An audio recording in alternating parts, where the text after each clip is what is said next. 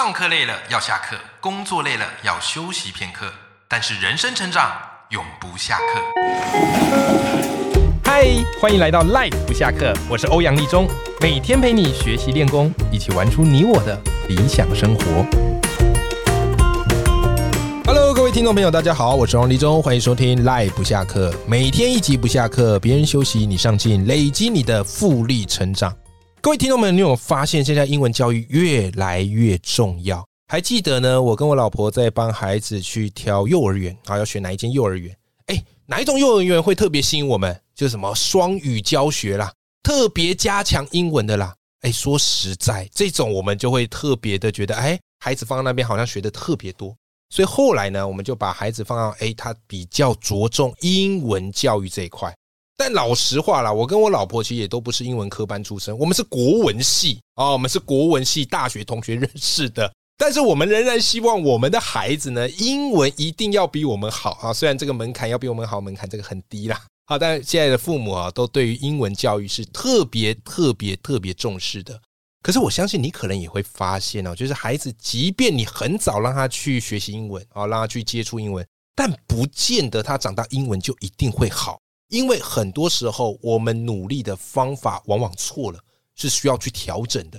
那我们今天这期节目非常特别哈，因为我邀请到一对夫妻啊，他们啊非常热衷在推广英文教育，所以我邀请到他们来特别来跟大家分享一下。好，我们欢迎我们今天大来宾 Eric and Kelly，Hello，Hello，大家好。哎，这个很难得，因为大部分我们访都是一对一，是。这是我第一次一对二，真的吗？对，所以我觉得聊起来更有那种对话的感觉。因为一对一呢，就是一定要有一个人在接话啊。那如果一对二，有一个人还可以在旁边休息一下。好，那我们今天访问到这一对夫妻哦，就是他们对于英文推广哈以及英文教育很有一套经验跟想法。好，也希望他们的经验哈可以给我们赖粉们哈一些启发。那首先，我先先想请教这个 Eric 啊，Eric，你跟太太都是从事英文教育推广的工作。那我比较好奇的是，你做这一行，那你从小你英文就很好吗？没有哎，没有，没有。怎么说呢？啊，我这个角色可能很多人都有这样的。曾经认识过这样子的朋友，或自己也是。我自己本身是个小留学生，对。可是我并不是从小就出去的，是。我是大约到高中的时间，嗯，然后因为在国内升学遇到升学的压力，我母亲看这个状况不行，嗯，这孩子待在台湾以后就完蛋了，嗯，所以在那个时候想尽一切办法把我带出国。哦，然后我是出国以后才开始密切的接触到英文，所以你是高中才出国？对，高中才出国啊。那也就是说你是出国之后，你才发现英文慢慢慢慢有起来。稍微有点累积吧，因为坦白说，我在台湾的时候，我的英文成绩从来没有及格过。真的？啊？你觉得难处在哪？你自己在学习英文，有点，因为我有点 shock 的，有点丢脸。其实，对，其实难处是我感觉英文就好像是一个我必须要学的学科，它像历史地理一样。嗯嗯嗯。然后呢，我真的对它没兴趣。嗯嗯。我感觉不到这个东西对我来说有什么用处。对，因为那个时候不喜欢学习，所以。我其他科目也表现的很普通了，对，这是一个很正常的状况，就是你不可能只烂一科嘛。它通常是一个连锁效应，对对对对对。OK，那你后来发现你的英文好像有开窍了，慢慢进步了，你觉得关键的那个诀窍在哪里？我认真的说，我回去回想当时的状况，我即使出国，我在纽西兰待了十年，嗯嗯嗯，我即使待了十年，我发觉我真正英文有。比较实质意义上，我感觉我真正可以去掌握运用英文，是在我最后一两年的时间，嗯，也就是在我大学毕业之后，嗯，进入职场工作的那一两年，在我在读书求学的阶段，我都感觉我的英文其实只是在累积我当时所学习知识部分上的语言，是，而那部分的语言并没有办法帮助我真正去运用它，嗯，我只是了解它，我如何让这个东西在我的提交功课上、写报告上。在拿取分数上，对，去让我自己去让这科可以去通过。而且其实为了考试，其实很多时候那英文都蛮着重文法。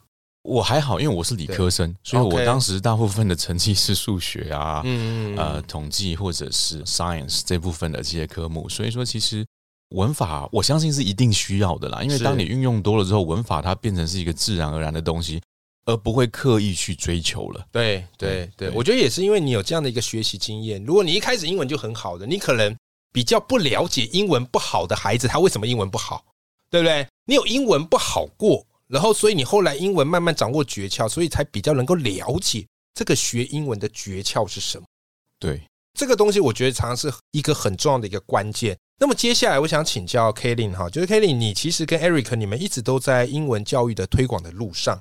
我相信你也看过很多学英文的孩子，他们遇到的各式各样的状况。嗯，那我这边就比较好奇，也想帮我们赖粉们问的是：你观察那么多孩子，他在学英文，他英文之所以学了，结果这个成果不如预期的原因，你觉得是什么？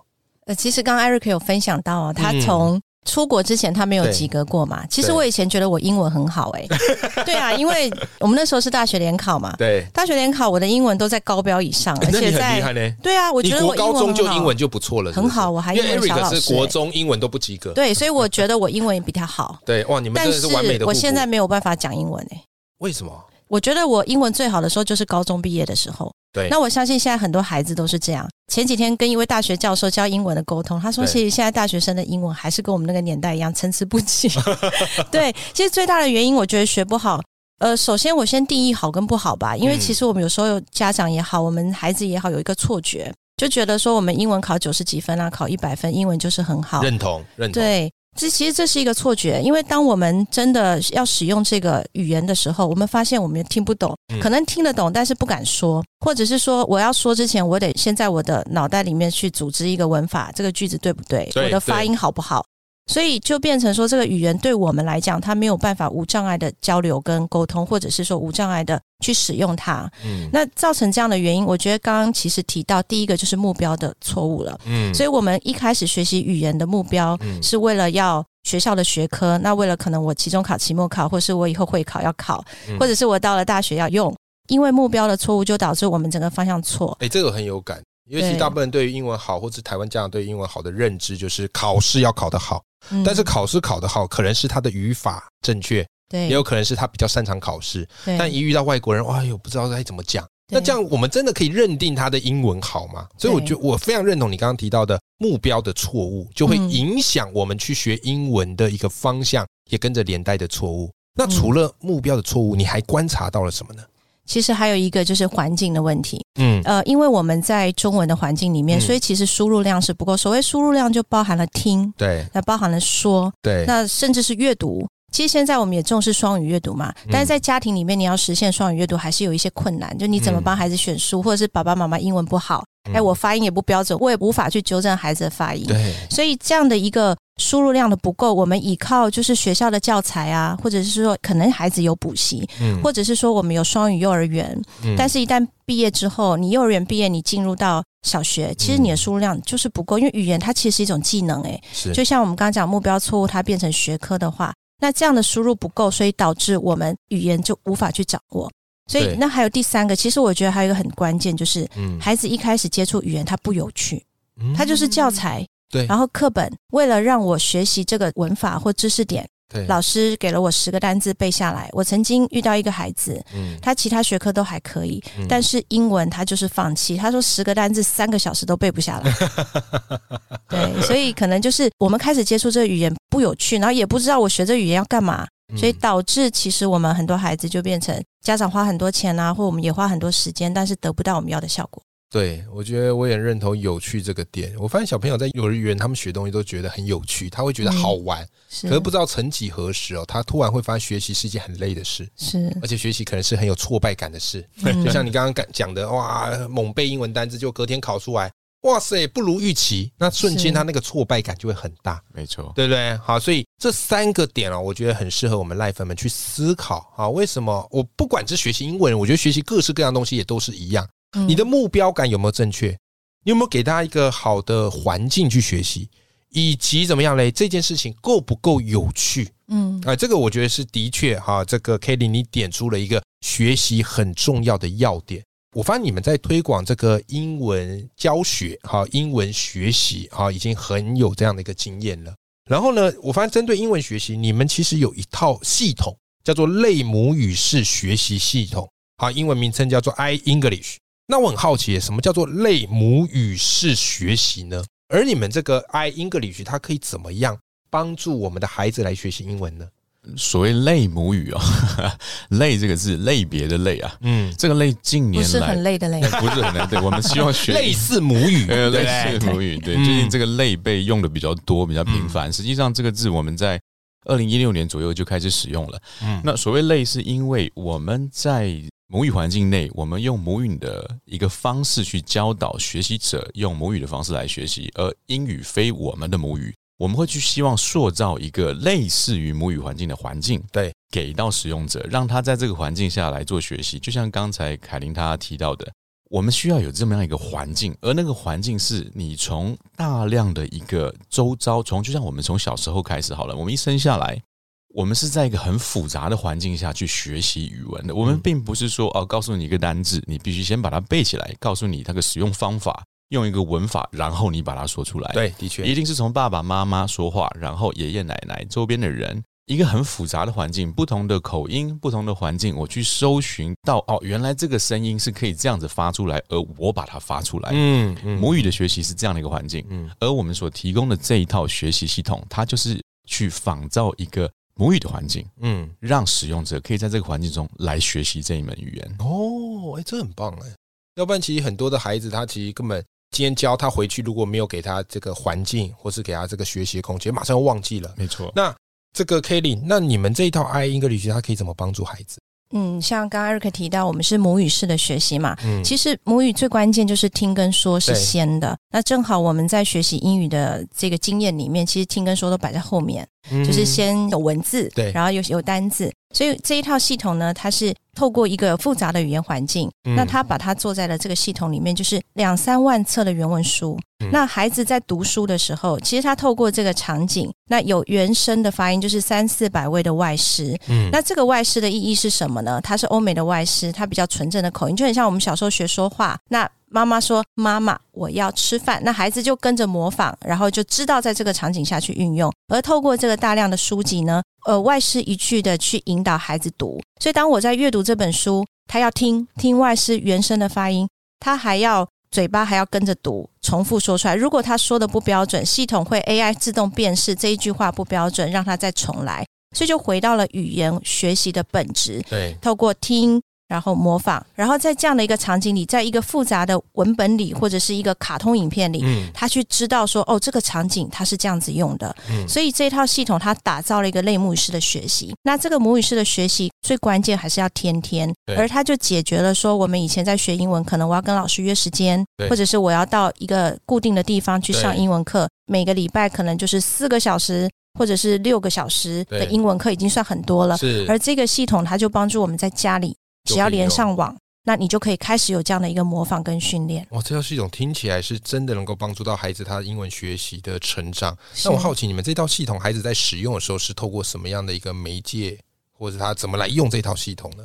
它是一个专用的平板。为什么要专用呢？大家都知道，父母都很担心孩子上网。一旦上网之后呢，哇，他就啊，你要做什么，其实就很难掌控了。虽然有一些掌控的方法。但是还是比较难，所以我们在这个设计上面呢，让孩子很专机专用的，只在这个平板里只能学语言。嗯，不管他是在里面玩游戏，还是他在里面建构他的城堡、养他的宠物，或者是在这个系统里面他在看卡通。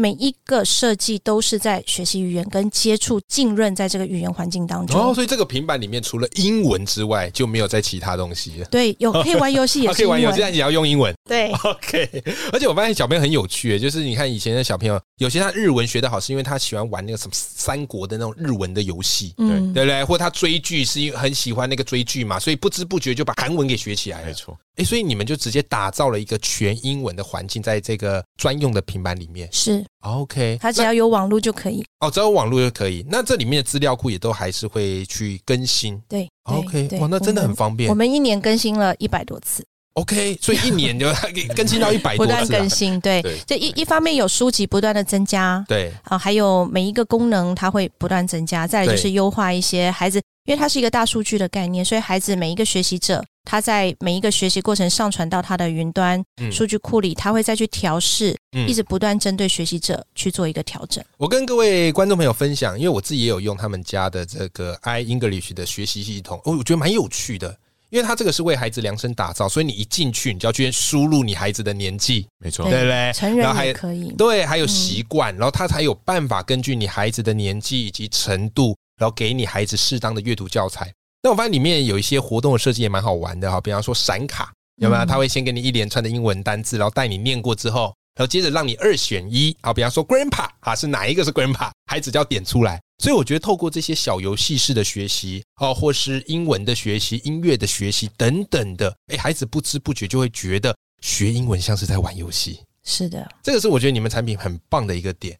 好，那各位听众朋友，如果你对于孩子的学习的英文有兴趣，那今天呢，我们邀请到的这对夫妻，好，他们刚好就是有在推广这样的一个类母语的学习系统，叫做 i English。那最我请教一下，这个系统它比较适合多大年纪的孩子来学习呢？其实人类的语言学习黄金期是在七岁以前，是我们会希望啦，最适当的时间，哎，会是在他在幼升小的阶段，会是我们希望他最好接触这个系统的时间，嗯，因为帮助他在小学的三年级以前就完整能够学习习会。我们曾经做过个实验，嗯，我们家的孩子就是这样实验出来的。经过三年的学习，他就傻傻的读了三年，他他没有按照任何的学习规律，对，就每天三十分钟坚持着学习，对，他的英文程度已经相当相当不错了。哦，那真的很不错，我相信已经超过我当时出国，嗯，花了五六年的时间在国外学英文的那些程度了。我觉得一个产品好不好用，或是看父母敢不敢给自己孩子用。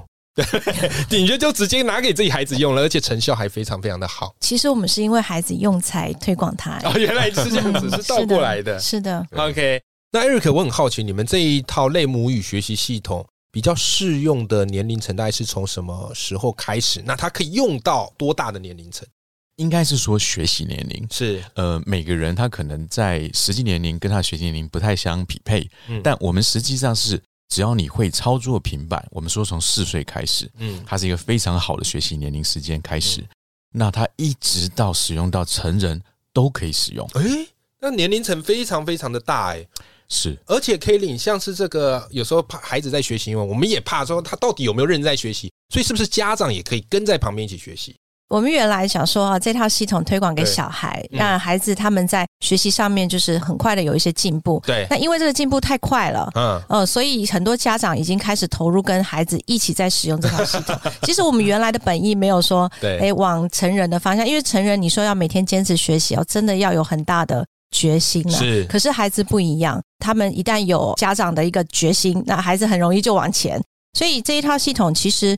孩子语言的黄金时期，就是说，孩子他小时候听力好，模仿能力好，那他从小越小越开始越好，只要他能独立操作，就像我们家儿子大半开始用，对，他就傻傻读三年，也没有外力的介入，我也没有给他做任何其他英语的加强，他唯一做的事情就是坚持每天三十分钟，从每天两百个单字到每天两千个单字这样的一个过程。他现在一千多天累积了一百多万单字，他是没有停过的。不简单。对，中间可能因为生病或干嘛，可能断过一两天，但他又重来，就是因为这我们有一些设计了，让孩子能够坚持下去。他可以让英文学习变成一种上瘾，对不对？对他就是你现在叫他不读啊，就太晚了。我说不要读了，太晚了，去睡觉，明天要上课，他会跟你哭，然后因为他就不想失败，因为里面有一些机制在里面。是是，有一些游戏机制在里面。对，那有时候成人也是啊。他就跟着孩子一起。本来我自己也是用户，所以我陪伴孩子在读的过程中，我就跟他一起挑战。哎，我们连续二十一天，连续一百天，连续三百六十五天，